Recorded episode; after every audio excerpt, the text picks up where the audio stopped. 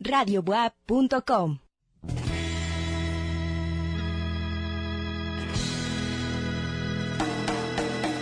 Adolescente, pollo, zagal, mancebo, mozo, muchacho, imberbe.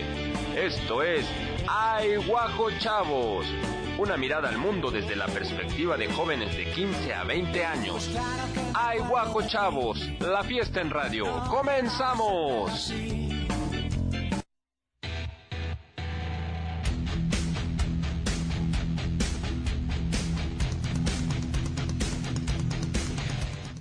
Muy buenas tardes, tengan todos ustedes bienvenidos a la hora del metal. Pues sí o sí. ¿Qué? ¿O, o qué no? Ah, no, no, no. Esto es ¡Ay, guajo, chavo! Eh. Qué raro es. Perdón, perdón. Bueno, soy Rodrigo Durana, nací en el siglo XX, perdón. Yo Y- también. ¿De verdad? Sí. Bueno, soy Rodrigo Durana y estaré con usted la hora completa en este programa. Ay, guajo, chavos, ya escucharon la voz de Julia Iturbe, que nació en el siglo XX. Así es, por, por poquito y no, pero sí nací en el siglo Bueno, XX. hola Julia Iturbe. Estoy muy contenta de estar una vez más aquí en el siglo XXI. y pues en Aiguajo también. En Ay, guajo. Fue muy bueno el chiste, ahorita lo voy a apuntar para mis fiestas, si pueda decirlo. Au. Me reí más tarde de lo esperado. Sí, pero sí dio risa. Sochi Flores, ¿cómo estás? Hola, muy bien, muy contenta de estar aquí otra vez. Tú sí, siglo XXI. Así es, siglo XXI. Qué bonito, qué Muy bien, bonito. muy bien. ¿Cuántos años tienes? 17. 17 años. Pues qué bueno que estás con nosotros. Bueno, desde la F- F- F- F- nos acompaña Kiara Hernández. Hola, ¿Cómo estás? eh, bastante bien. ¿Cuántos años tienes? estar aquí. 18. 18 años tienes. En marzo 19. O sea, sí naciste en el siglo 21. 21. Wow. Sí, nací en el 2049. Disculpen. Cálmate, Wonka. Bueno, No, ese es 2046. es verdad, es verdad, es verdad, es verdad. Hablaba de Blade Runner. Sí, sí, lo sé, lo sé. Ángel Juárez, ¿cómo estás? Hola, pues estoy también muy muy bien y bueno, yo nací en los límites del siglo XX y el siglo XXI. Qué Está bonito. discutido. Está discutido. ¿Porque naciste en el 2000? Sí. Es, yo digo que es siglo, todavía siglo XX. Pero, pero la gente se enoja, que no, que ya... Según yo empieza en el 1, ¿no? Pero, pero bueno, ya, dejémoslo. Ya, tú decides, haz lo que quieras con tu vida. pues ya, O puede ser de ambos. Puede ser de ambos. Ah, eso está muy bueno. Muy poderoso. Bueno, Arat Osorio, ya no habías venido. ¿Cómo estás? Ah, sí, muy bien. Alegre de regresar, claro que sí. ¿Naciste en el siglo XXI? Sí. Siglo XXI. ¿Cuántos Ya, años tienes? 18. Ay, qué grande, Ya qué bárbaro. Sí, no, sí. Vas en tercero de prepa, ¿verdad? Sí. Bueno, y por supuesto, desde Cúmulo de Virgo, Facultad de Comunicación, como siempre, Gustavo Rojas Toreto, ¿cómo estás? Hola, hola, muy bien, muchísimas gracias. Eh, pues yo abrí el milenio, igual, desde 2000, Wow. aunque digan que es de 2001, no desde 2000, el día de los tamales. Naciste el día de los tamales. el día de los tamales, exactamente. O sea, 2 de febrero. ¿qué día es ese? 2 de febrero. Bueno, para mí el día de los tamales es todos Es los todos días, los días. ¿verdad? Sí, Sí, sí. sí. Yo una vez me comí un tamal que traía una mosca. ¿De verdad? Ay, no guau, digas que lo compraste por el parián, porque No. si no vas a, a a No, la señora no que lo está ahí. compré ya no- por ahí. Ah, ok. So, no, ese otro lado. Era el toque del chef para que supiera más. Exactamente. Bueno, Darío Montiel, que también es del siglo XX, está en camino. Dice que un poquito 19. más atrás del 19 es decimonónico. Darío Montiel está en camino. Pues sí, esto es Ay Guajo, qué felicidad. Comenzamos.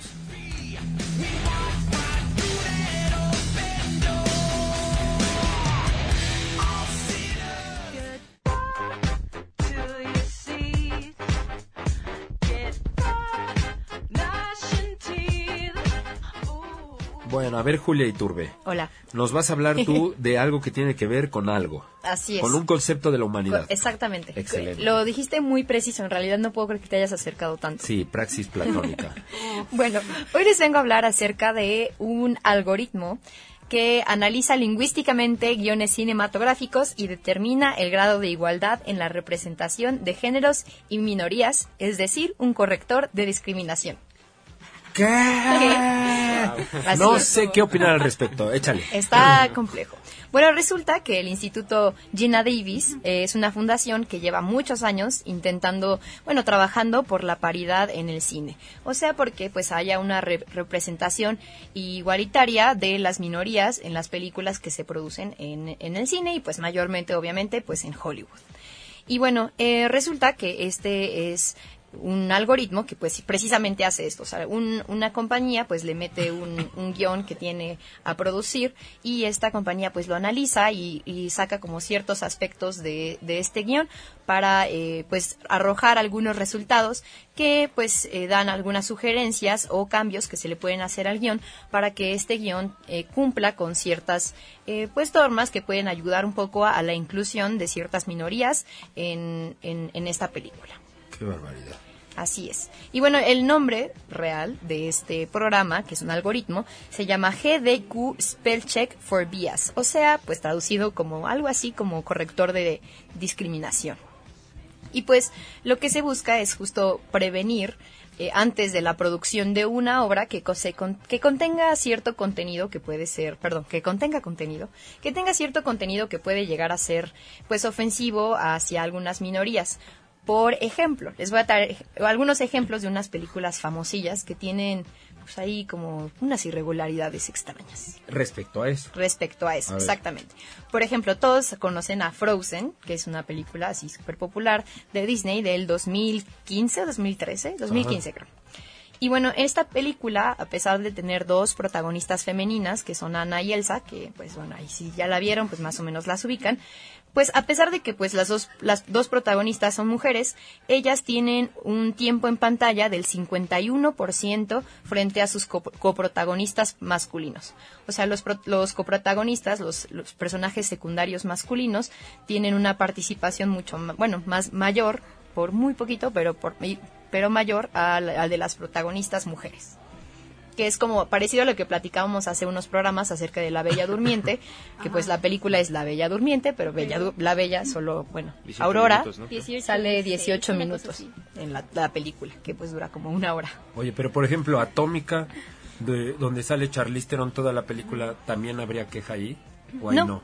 Pues, o sea, depende, a lo mejor habría que pasarlo por este corrector de discriminación para ver qué tanto, eh, pues este guion puede llegar a ser irrespetuoso con algunas minorías. Por ejemplo, eh, otro de los ejemplos que menciona, eh, pues un estudio realizado con este mismo programa, es que en más de 100 películas analizadas, los afroamericanos o los personajes per- afroamericanos hablan con más groserías que los otros. ¿No? Entonces, Sí, sí, sí. que es una característica que... El latino muere primero, ¿no? Claro, o eh, res- respecto a los respecto a los latinos mencionan que eh, en estas 100 películas los latinos utilizan palabras que eh, bueno, utilizan más palabras que hacen referencias sexuales. O sea, que lo asocian mucho con con esta con este tono. Wow. Qué cosa tan fea el estereotipar tanto a, Pero a lo las que, personas. sí, perdón que te interrumpa. Lo que les iba a mencionar es que em, cómo poder medir algo tan subjetivo, porque por ejemplo estábamos hablando de la película de Atómica. Em, es una película que, o sea, tiene un personaje principal.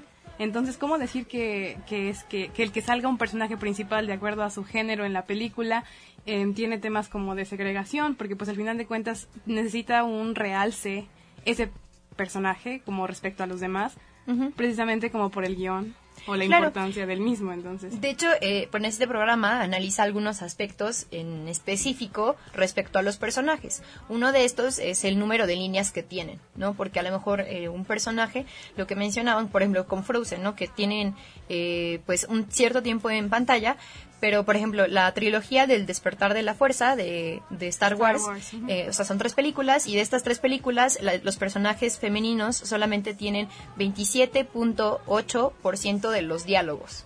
O sea, todos los demás diálogos son de personajes masculinos. Entonces, esta es como una de las puntuaciones que hace este mismo estudio eh, respecto al número de líneas que dicen los personajes. Otro de los puntos es el nivel de lenguaje, es decir, si el personaje utiliza o no un lenguaje un poco más complejo. Y esto pues está directamente relacionado con la inteligencia percibida por el espectador. O sea, si el espectador ve un personaje que tiene un lenguaje muy complejo, que utiliza palabras eh, pues muy largas y muy complejas y muy eh, raras, pues percibe que este personaje es más inteligente y entonces eh, pues afecta un poco respecto a la percepción que se puede aplicar y creo que pues muchas veces lo hemos visto, ¿no? O sea, estos personajes, por ejemplo, el, el como decía, ¿no? El, el- el latino o el asiático o así, y entonces se habla acerca de un estereotipo basándose en la forma en la que se expresa o el lenguaje que ocupa. Bueno. Gina Davis hizo Thelma y Louise y Beetlejuice. Así es. Entonces, Y Stuart Little es la mamá del ratoncín. Es una, una, mujer bastante interesante. Bueno, a ver, lo que entiendo es que analiza, no juzga.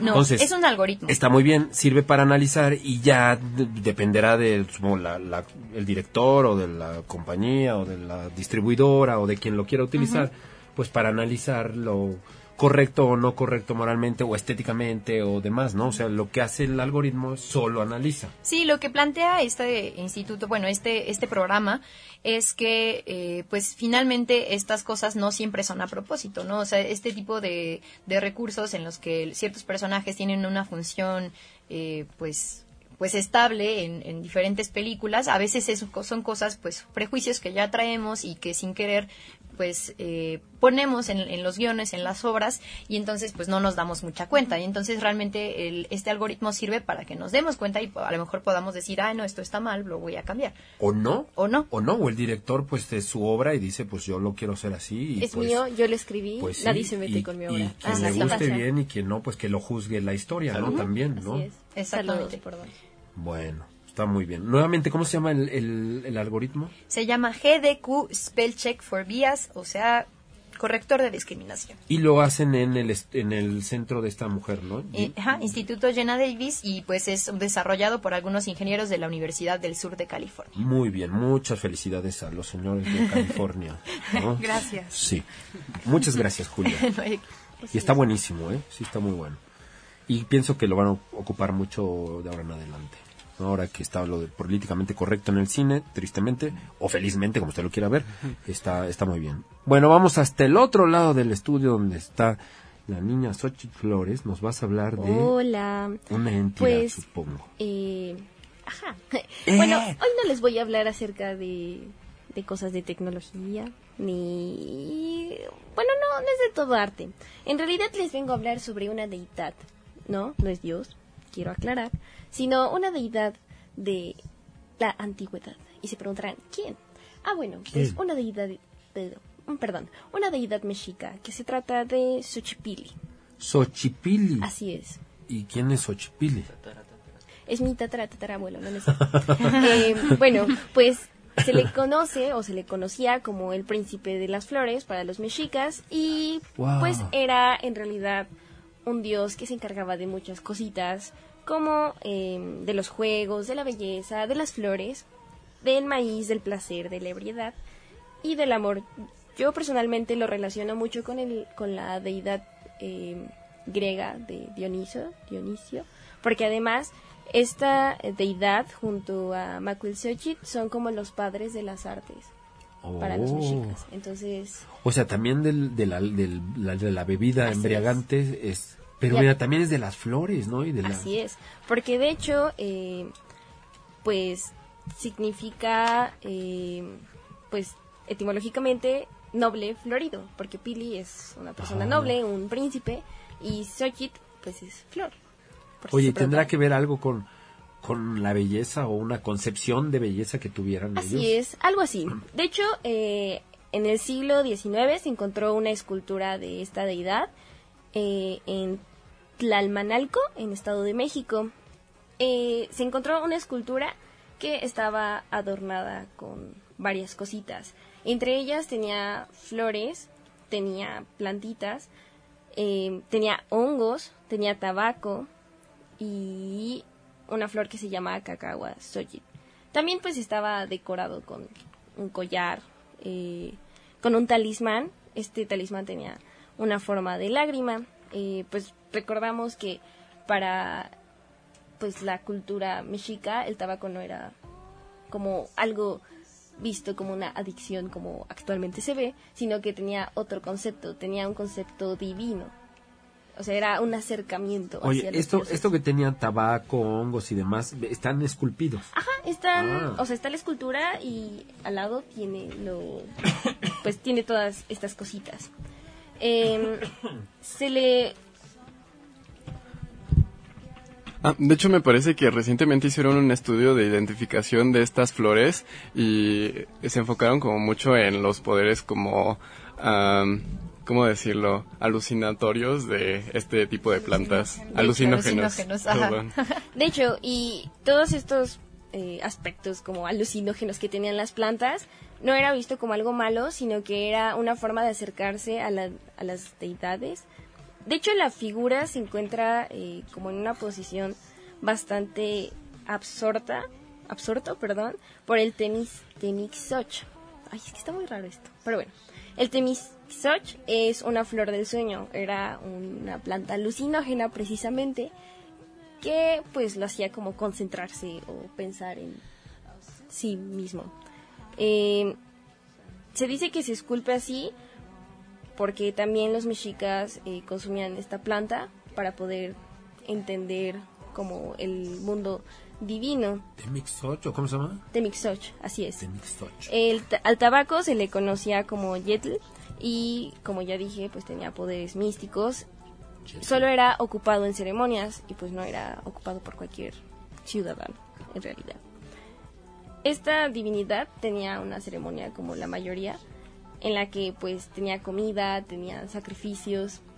Eh, además tenía como un espectáculo, bueno, no, es un espectáculo, sino un, una costumbre, pero muy específica, en la que habían niños nobles, porque pues es un noble, se sentaban en círculos y hacían como un tipo de danza en la que daban tres pasos hacia adelante, luego tres pasos hacia, hacia atrás y así sucesivamente.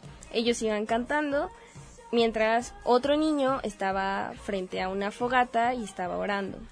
Entonces era una deidad muy muy importante para, para ellos. Y ah bueno, la ceremonia debía de ser celebrada en la primera luna nueva. Que también es importante justo recordar esto de que pues en, otras culturas, o sea, no, no siempre eh, los alucinógenos y este tipo de plantas son vistas como, como una, un uso recreativo, ¿no? Que estaba más bien, eh, pues, ligado con, con, las deidades y que era más como una experiencia que se, se, se hacía exclusiva de este tipo de ceremonias y que pues obviamente no veían estas cosas como nosotros las vemos. De hecho, que es algo más hacia los azares, etcétera. Sí, como lo recreativo, ¿no? ¿Cómo se llama el, la deidad? La deidad Xochipili. Xochipili. Y la bebida, bueno, la esta cosa que, que tenían era el eh, pues tenía una flor que se llamaba Temixoch, que es la flor del sueño. Pues también tenía hongos, como ya dijo Ángel. Tenía otras plantitas que se llamaban Ololiuki, Sinic Huiche y Cacahuazochitl. De hecho, precisamente la UNAM apenas hizo una, una investigación acerca del oli... Ololiuki. y cuáles eran como todas sus, sus efectos y ah. sus propiedades en el cuerpo y también está muy interesante porque lo relacionan precisamente con, con esa escultura en específico. De hecho. Bueno, y también quería como recalcar, eh, saliéndonos un poquito del tema, que para aquel entonces cualquier sustancia alucinógena no era considerada como algo en un sentido de adicción, ¿no? Claro. Eso surge ya más que nada como con el modelo económico y demás, cuando se capitaliza como al consumo de sustancias. Así es. Entonces sí está bastante arraigado en un sentido espiritual y pues no tendría por qué ser mal visto, ¿no? Exactamente. Contextualizado a la modernidad. Pues está muy bonito este dios, es como, aparte ustedes no lo pueden ver, pero nosotros que estamos en cabina, Xochitl trae así sus apuntes en colores, con florecitas y es, es muy bonito. bueno, muchas gracias, Xochitl. Bueno, vamos a ir a una pausa. En un momentito regresamos. Esto es Ay, wow.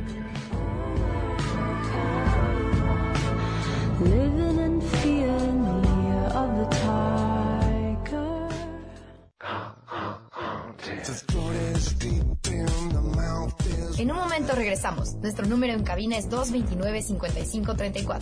Visita www.radiowap.com. Síguenos en nuestras redes sociales, Twitter y Facebook. Ay Guajo Radio. Radio WAP, plural e incluyente. RadioWap.com Ya estamos de vuelta. Esto es Ay Guajo Chavos.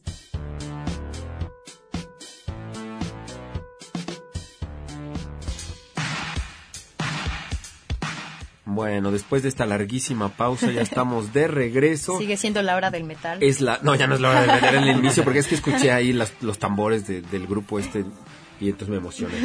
Me emocioné, perdón.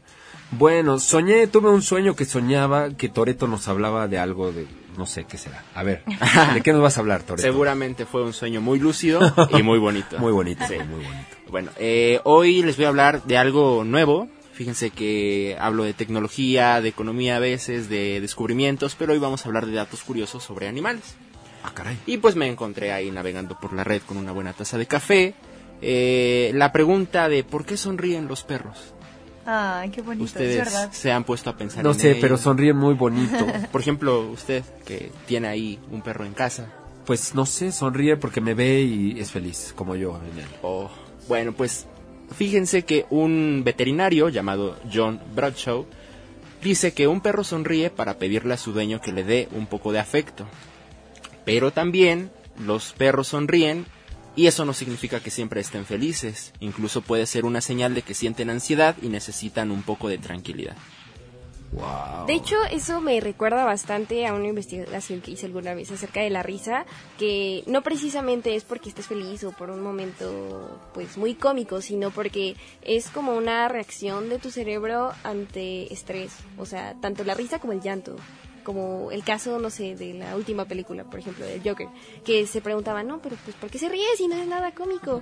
Y él llevaba su tarjetita de, ah, pues es que es una enfermedad, o sea, algo, algo similar. Spoiler. Ay, perdón. Bueno, también eh, vamos con los chimpancés. Pertenecen al grupo de animales que pueden morir de pena.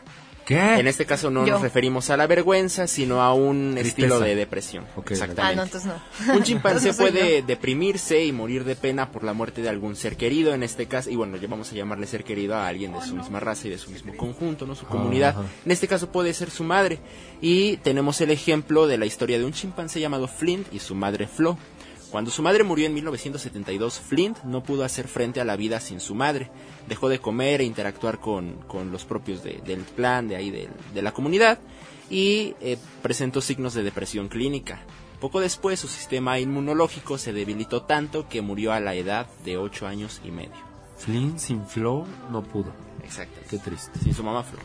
Su mamá Flo. Ah, y es chistoso porque para los, chis- los chimpancés la figura materna en realidad representa algo muy importante para ellos e incluso se considera que su, su sociedad es matriarcal, o sea, tal vez esto justificaría porque es que entró en depresión. Pero aún así está rudísimo. Que se deje morir está fuertísimo.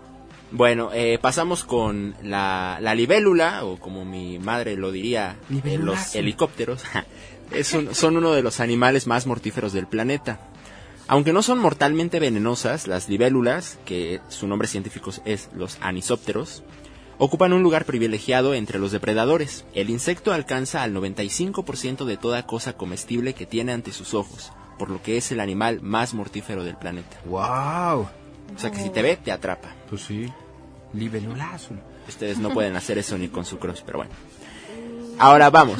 Las mariposas poseen una trompa como los elefantes. Al igual que los elefantes, las mari- no llore, no llore. Qué triste. Me pusiste Toreto. Al igual que los elefantes, las mariposas también poseen un probóscide, no se me espanten, es un apéndice, o no se me espanten otra vez, una trompa alargada en forma de tubo en su cabeza, Una trobóside, ¿cómo es? Una más. probóscide, que es un apéndice, apéndice, trompóside. esa que se les infla, ah, no esa es la otra, ¿verdad? Alargado en forma de tubo en su cabeza que Ese le fue un chistoreto. Fue otro chistoreto. Sí, sí, sí. Perfecto. Quien lo captó, lo captó. Se gana un, es cierto, no se gana. Entonces la mariposa tiene una como una como una trompita. Una trompa que le permite absorber líquido para alimentarse. Sí, parece un 8, ¿no? Exactamente. Sí, sí, es bastante feo. Nunca la he visto. Lo siento. Una proporción áurea o algo así. Ajá, ajá. Bueno, el caballo más grande de la historia medía casi dos metros de altura.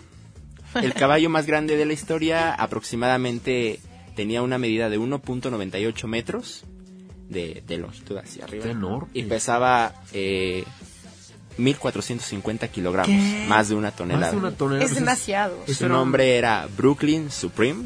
Es por algo, ¿no? No, sí, sí. Sí, no, pero el Supreme, hotcake. el Sí, Supreme, ya es Supreme, Omega Supreme. O Sí sí. suena a hotcakes, la verdad. Es un, es un buen nombre. ¿Cómo vas a sonar hot cake? Lo Suena, dijo como- Kiara y sí suena. suena como un Transformer. No, sonó como, Supreme. me sonó No, como no, a pañal. Transformer. Es que, pero tiene que ser junto. Tienes Brooklyn Supreme. Brooklyn Supreme. Supreme. Ajá, bueno.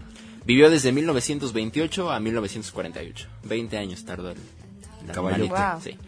Bueno, seguimos con las hormigas que no tienen pulmones.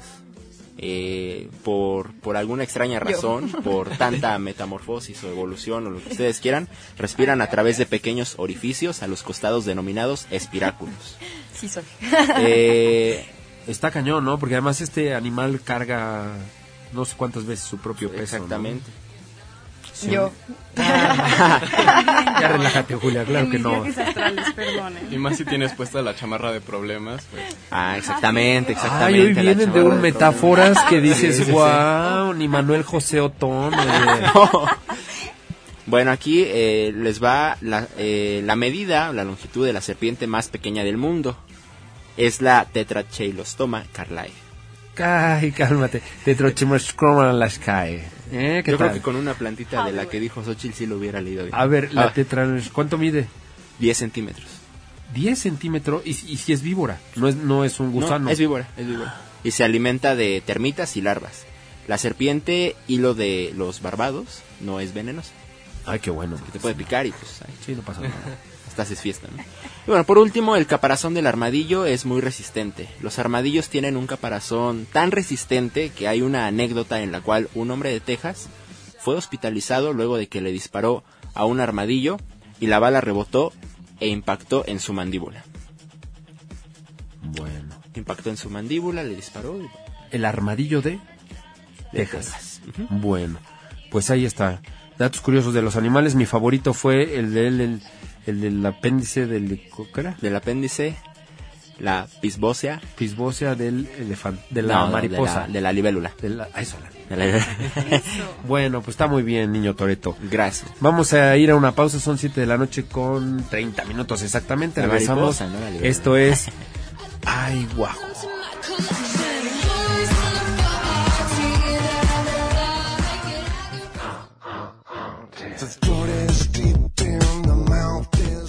Regresamos. Nuestro número en cabina es 229-5534.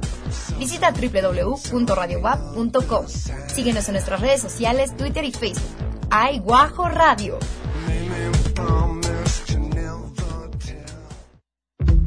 ¿Estudias alguna de las carreras de comunicación, mercadotecnia, diseño gráfico, administración, filosofía, psicología o lingüística y literatura? Puedes ser parte del equipo de becarios en las actividades de la Dirección de Comunicación Institucional en el periodo primavera-verano 2020. Informes y detalles comunicacioninstitucional.dci Festival Dominical en Espacio 14. Música, teatro y danza. Del 8 de agosto al 24 de noviembre, 13 horas. Con la participación de cantantes como Yanni Digital, Víctor Hugo Jiménez, Israel Bautista, José Ernesto y José Gilberto con su tributo a José José. Danza polinesia del grupo Iva OA, el grupo de rock Carex y el grupo folclórico andino Hikuri. Homenaje a Enrique Jiménez Roldán y el Teatro Compañía por Amor al Arte. No tienes excusas. La entrada es gratuita. 2 Norte 1404, Centro Histórico. Evento organizado por la Vicerrectoría de Extensión y Difusión de la Cultura. La Facultad de Ciencias de la Electrónica invita al taller Programación Básica de PLCs. Temas: Programación Básica de PLCs, Programación Modular, OPC, Configuración de la Visualización. Inicia lunes 11 de noviembre, 48 horas de duración. Informes econtinua.se.boa.mx o al 229-5500, extensión 7414. Disfruta del crepúsculo del amor con las mejores rondallas de Puebla en Serenata al atardecer. Todos los sábados del 5 de octubre al 30 de noviembre, 18 y 19 horas. Espacio 14, 2 Norte 1404. Entrada libre. La Vicerrectoría de Extensión y Difusión de la Cultura invita. El próximo miércoles 13 de noviembre asiste al día PMI WAP, Project Management para impulsar tu profesión. PMI son las siglas de Project Management Institute, una organización internacional que es el referente global de la dirección de proyectos, con presencia en más de 208 países y más de medio millón de miembros cuatro conferencias que mostrarán una visión más amplia del impacto y la importancia de la gestión de proyectos. Auditorio Ingeniero Antonio Osorio García, Facultad de Ingeniería, Ciudad Universitaria, de 8.30 a 15 horas. Informes www.ingeniería.boap.mx.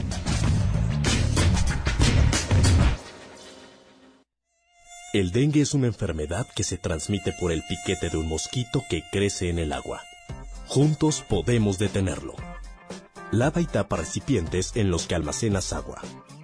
Voltea los que no estés usando. Tira todo lo que no sirve y pueda acumular agua. Recuerda, lava, tapa, voltea y tira. Sin criaderos no hay mosquitos. Y sin mosquitos no hay dengue. Gobierno de México. radiobuap.com Ya estamos de vuelta. Esto es Ay Guajo Chavos.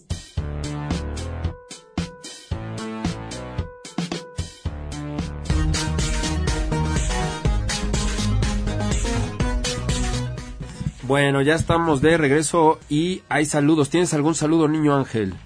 Sí, tengo un saludo muy especial para Pablo Navarrete de la Facultad de Filosofía y Letras y para la cantautora María Conchita Alonso. No inventes, María Conchita Alonso. ¡Wow! Sí, recordando su éxito, Ámame. No, mi- y a mí me gustaba la de Una noche de copas, una noche loca. Pero esa de Ámame me recuerda mucho a mi padre que le gustaba eso. Yo hasta pienso, mi hermano se llama Alonso, yo pienso que le pusieron por María Conchita Ay, qué Alonso. bonito, no lo sé, no lo sé, pero bueno. Seguro sí. Qué buen saludo, Ángel, qué bárbaro. Bueno, Arad, ¿algún saludo? Ah, claro que sí. Ah, pues me siento inspirado a recordar a esos actores que hicieron de Spider-Man, porque Spider-Man es amor, es vida. Y a mis papás, claro que sí. Y a Denise Cordero, porque siempre me apoya. Ay, qué bonito. Niña Chochila, ¿algún saludo? Yo, ah, bueno, un saludo a mis papás, a Alejandro Alvarado, a mi abuela y a mi amigo Igor. Muy bien. ¿Algún saludo, niña Kiara? Sí, como siempre a mis papás y a mis hermanos, en especial a mi hermano Axel, que espero que me esté escuchando porque nunca lo hace y pues es hora de reprochárselo, ¿no? Ya, es hora que te escuche, por Gracias. favor. ¿Qué le pasa? Bueno, está muy bien, está muy bien. Niña Julia, ¿algún saludo? Sí, tenemos saludos para Rita Aguilar, para Félix Tejeda Sánchez, para Connie García, Alan de Jesús y también un saludo especial para Luis Enrique Martínez que nos escribió por nuestra página de Facebook y nos dijo que nos escucha todos los días. También un saludo especial para Vale Granados que nos escucha desde Nueva York, para Daniela Fergadis y Juan Pablo Osorio. Bueno, Daniela Fergadis que nos está escuchando. Yo le mando un saludo muy fuerte a Darío Montiel, que está en cabina. Este, también a mm, la niña Victoria, también un saludo muy fuerte. Y a las dos mamás de Toreto también. Ah, sí, también. Un saludo. Un saludo, Saludo, un saludo. un saludo muy fuerte. A Isabel Rojas. A Isabel Rojas. Bueno, pues a ver. ¿De qué soñaron hoy? ¿Qué, ¿De qué van a hablar? Tú, niño uf. Arad, ¿vas a hablar algo de qué? Ah, pues claro que sí, yo voy a hablar sobre armadillos. No, no, no es cierto, claro que no. Yo soñé que ¿Eso soñaba que usted soñaba que yo soñaba. Pero bueno, vamos a hablar de sueños, a lo que venimos, ¿no? Ajá. Este, Que llegue a Broadway un es que día. está muy loco porque, ¿saben? Siempre que llego acá es como de que... Como un sueño. No, Ángel y Kiara siempre tenemos un, nuestro tema está relacionado, o sea, y crean, y créanos que realizamos Somos nuestra hermanos. investigación así por aparte, no estamos acá con plan con maña, pero eso no es lo importante. ¿Qué es lo importante? Lo importante es que yo les voy a hablar acerca de los sueños.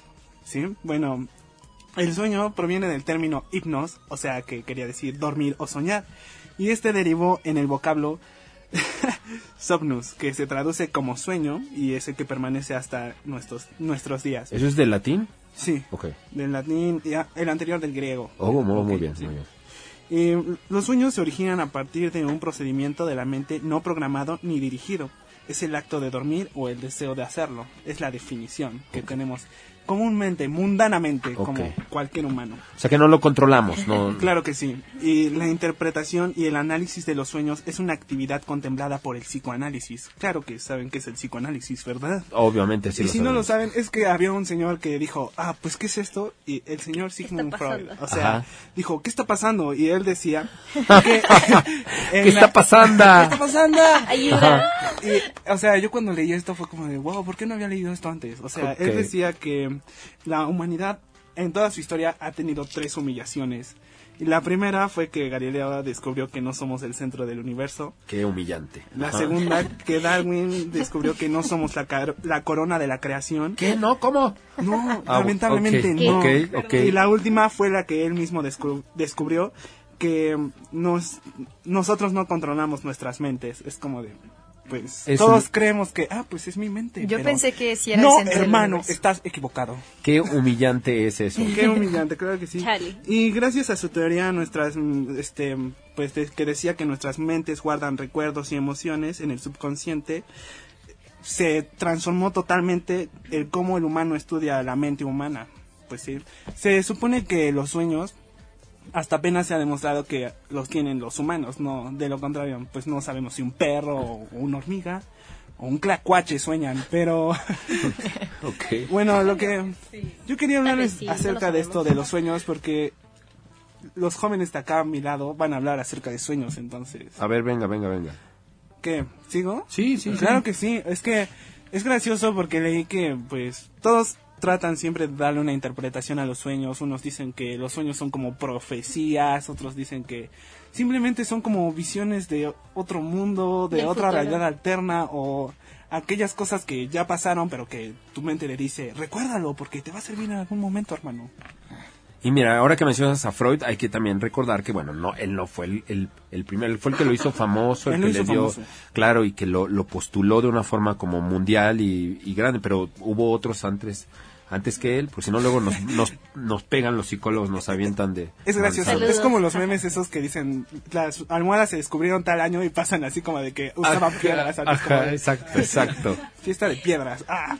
Ahora, eso de los sueños está rudísimo, ¿eh? Porque de pronto sí, a lo mejor dices, no, no, no, no es cierto, pero sí hay, pues en, en experiencia personal puedo decir que sí he tenido como premonitorios o incluso he resuelto problemas personales por medio de metáforas en los sueños. Ahorita les puedo contar. O no solo personales, sino de toda la humanidad, ¿no? Bueno, no, no llego a, no llego a tanto, a- no he llegado a tanto, Ángel. Pues resulta curioso que precisamente, eh, pues también hubo una persona que tuvo este tipo de sueños proféticos y que curiosamente también después fueron analizados por el propio Freud.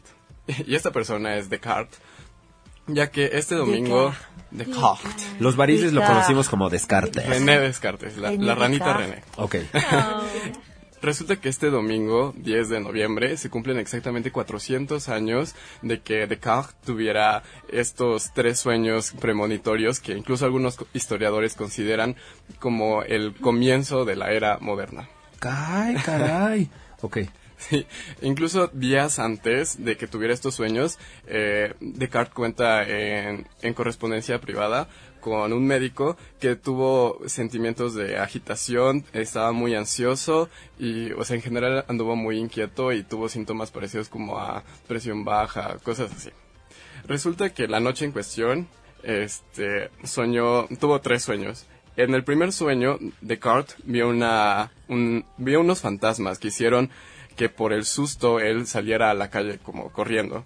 Al llegar a la calle, él se vio orillado a caminar concretamente hacia la izquierda por una fuerza extraña, ya que en sus palabras él sentía débil el lado derecho y ante esto eh, de repente llegó una corriente de aire y lo hizo girar igualmente sobre su pie izquierdo.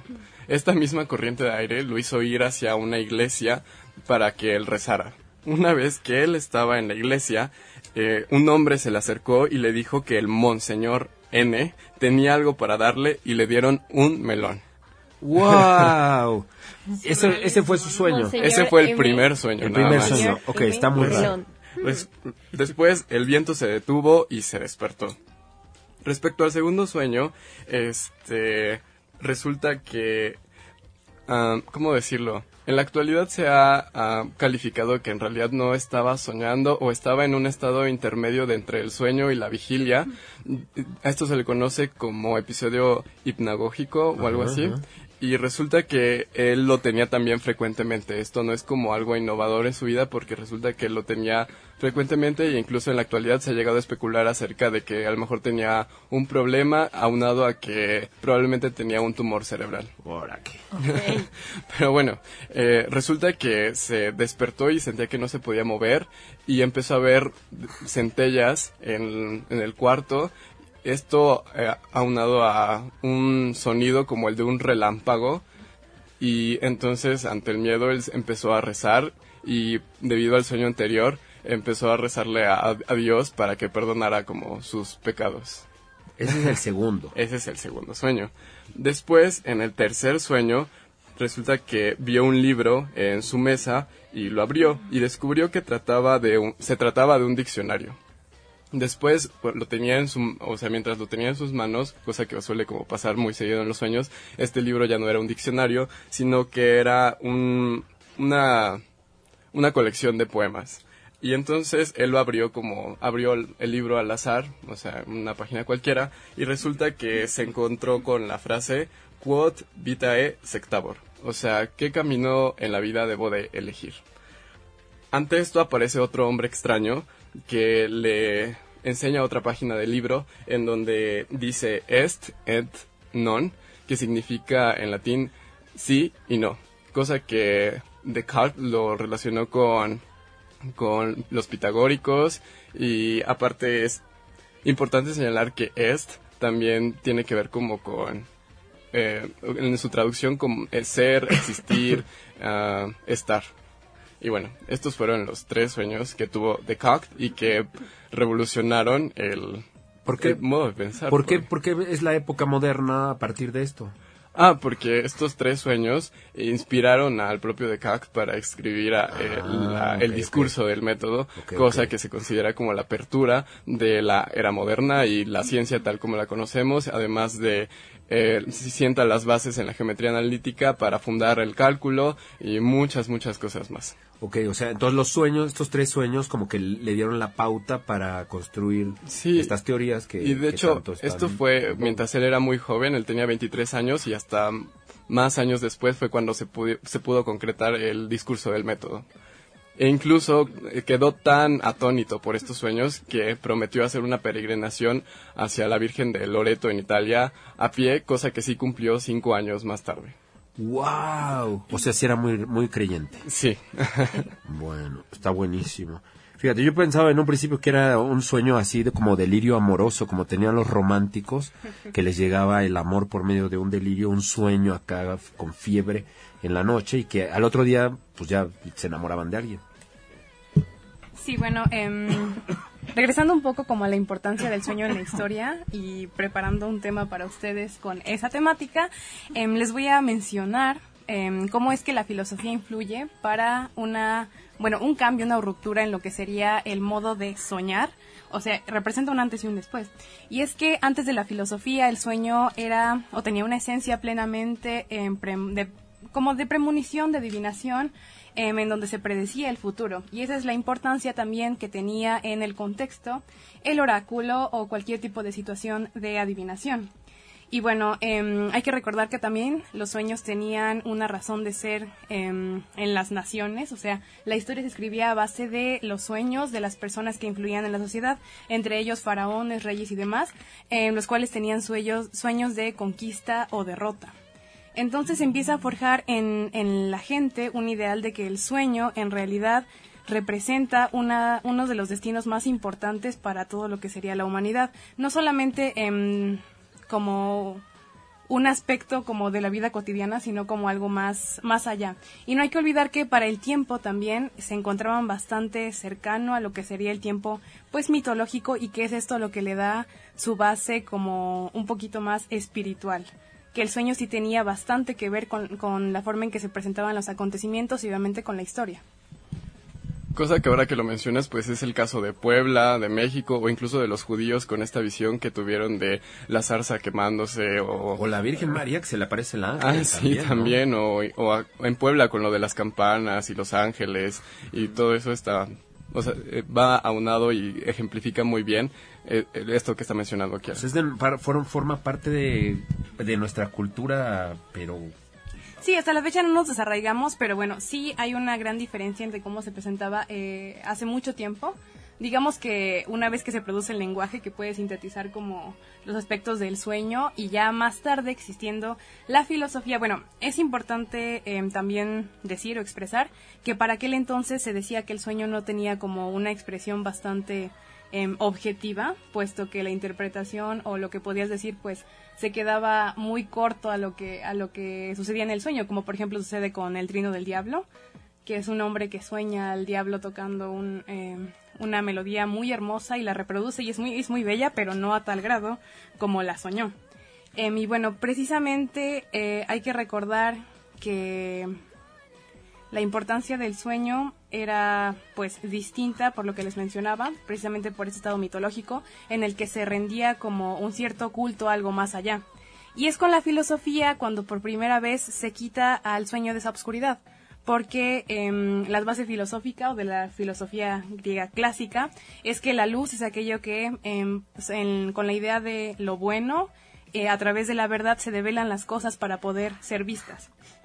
Entonces es este momento de luz cuando da una transición al sueño y también a la vida, porque se buscaba ya la vida como en un sentido un poco más terrenal en donde se ponía un poco más objetivo lo que, lo que funcionaba como la naturaleza y se establecen de hecho leyes de la naturaleza.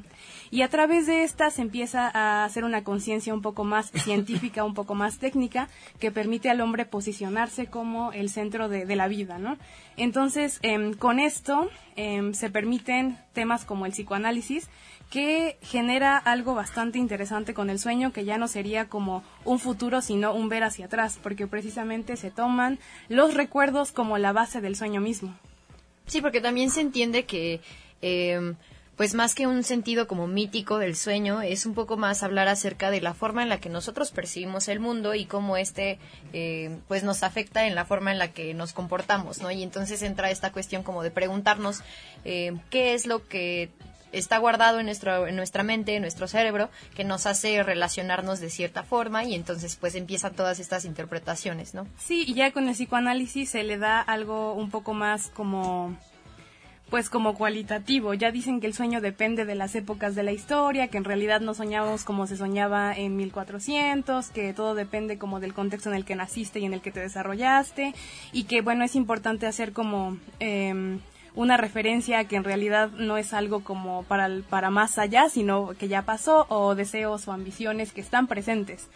Sí, recordando que precisamente la información utilizada en los sueños, porque, bueno, en, el sueño, en, a la hora de dormir, pues, eh, el, cuerpo entra en un estado como, eh, pues, que era el que mencionabas, en, en, el que nuestro cerebro, pues, sigue activo, pero no estamos eligiendo conscientemente la información que, que hace su aparición, por así decirlo. Y entonces, pues llega toda esta información que está almacenada y en la que no pensamos regularmente y esto es lo que produce de pronto un lenguaje eh, pues no tan cotidiano y que, que, pues muchas veces se utiliza para hacer como interpretación y todo eso. Y tiene que ver con las épocas, como dices, Kiara, porque en 1940 ya había cine a color, Technicolor, Exactamente. pero en los sueños todavía no hay a color todavía es en blanco y negro o no sé si ustedes sueñan a color. No, y de hecho hay una gran esto esto es un ¿Sí? ¿Sueñan a color? Sí. ¿Cómo saberlo?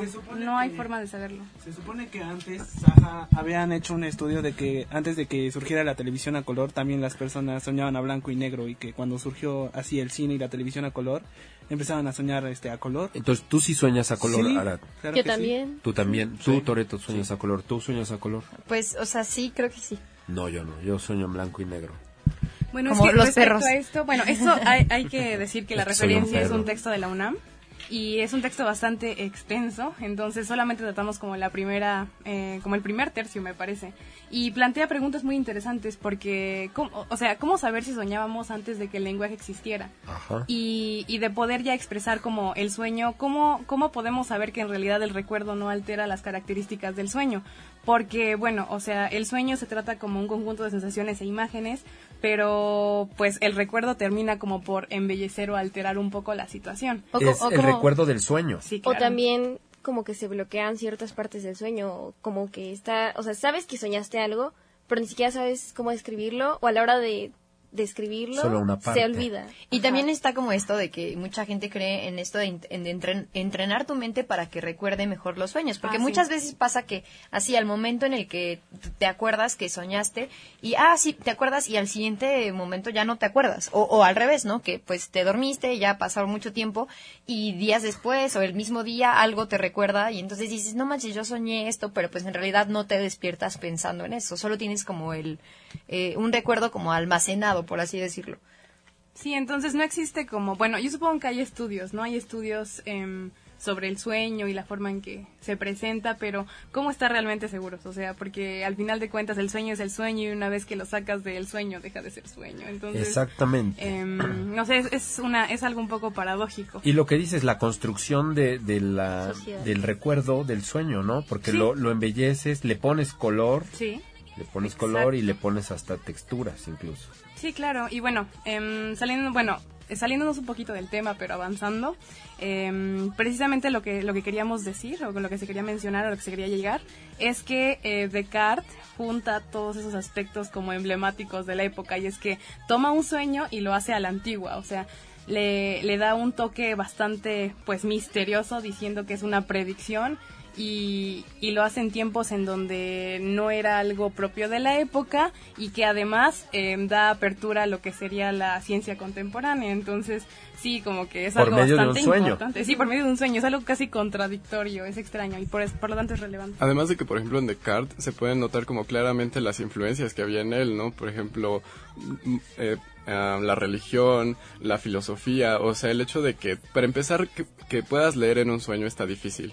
Entonces, ah, que tú hayas leído eso y que concretamente es algo tan contundente en general en la historia de la filosofía desde Parménides o etcétera, es algo que refleja el contexto en el que estaba Descartes. Sí.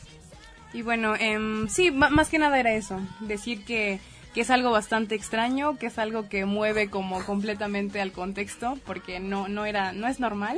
Y creo que hasta la fecha tenemos que preservar como la importancia de ese momento, porque bueno, trae consigo bastantes aciertos y muchas cosas negativas, em, entre ellas como pues lo que siempre hemos mencionado, ¿no? Que se ha malinterpretado en un sentido de tecnificación em, a las artes y pues Y a los sueños, ¿no? Que este que si soñé esto significa esto, si soñé un toro significa tal cosa, si soñé, o sea, ya es como un catálogo y entonces a partir del catálogo lo armas, ¿no? Sí.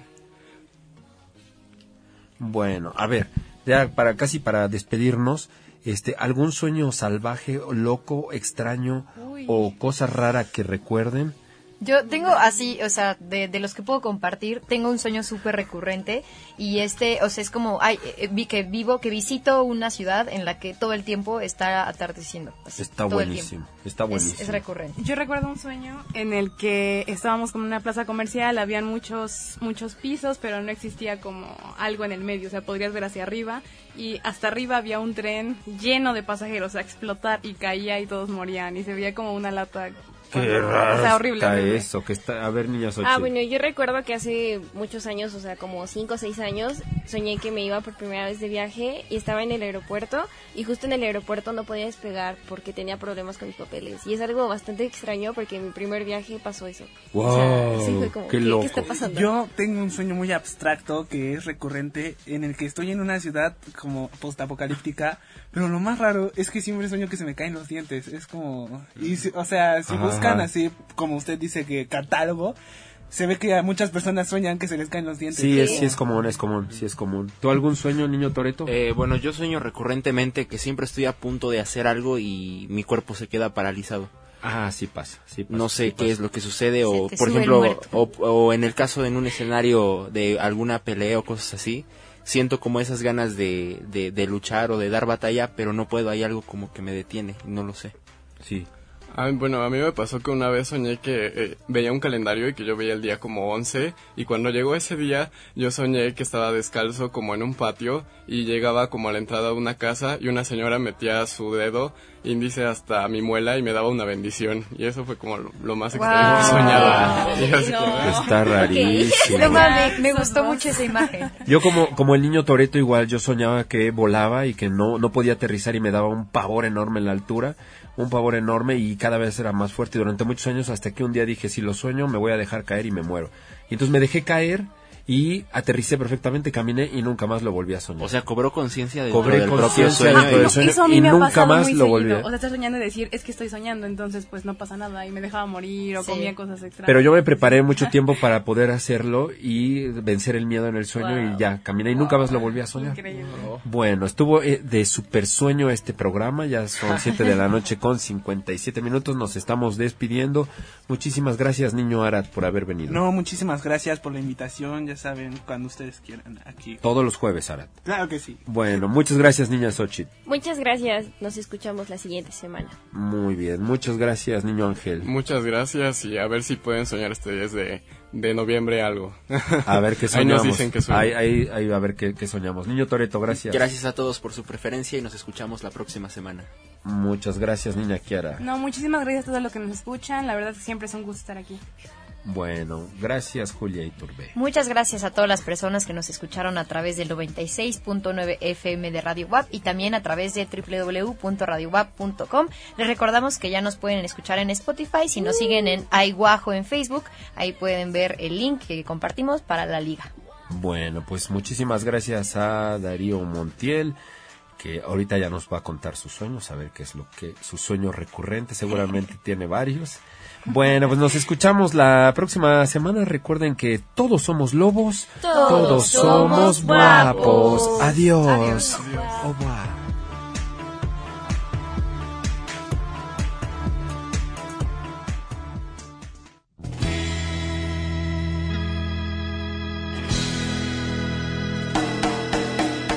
El momento de irnos ha llegado. Gracias por dejarnos acompañarle. Siga las incidencias del programa de hoy en Instagram y en nuestro Facebook iWajo. Una mirada al mundo desde la perspectiva de jóvenes de 15 a 20 años. Nos escuchamos la próxima semana. Sean felices. Goodbye.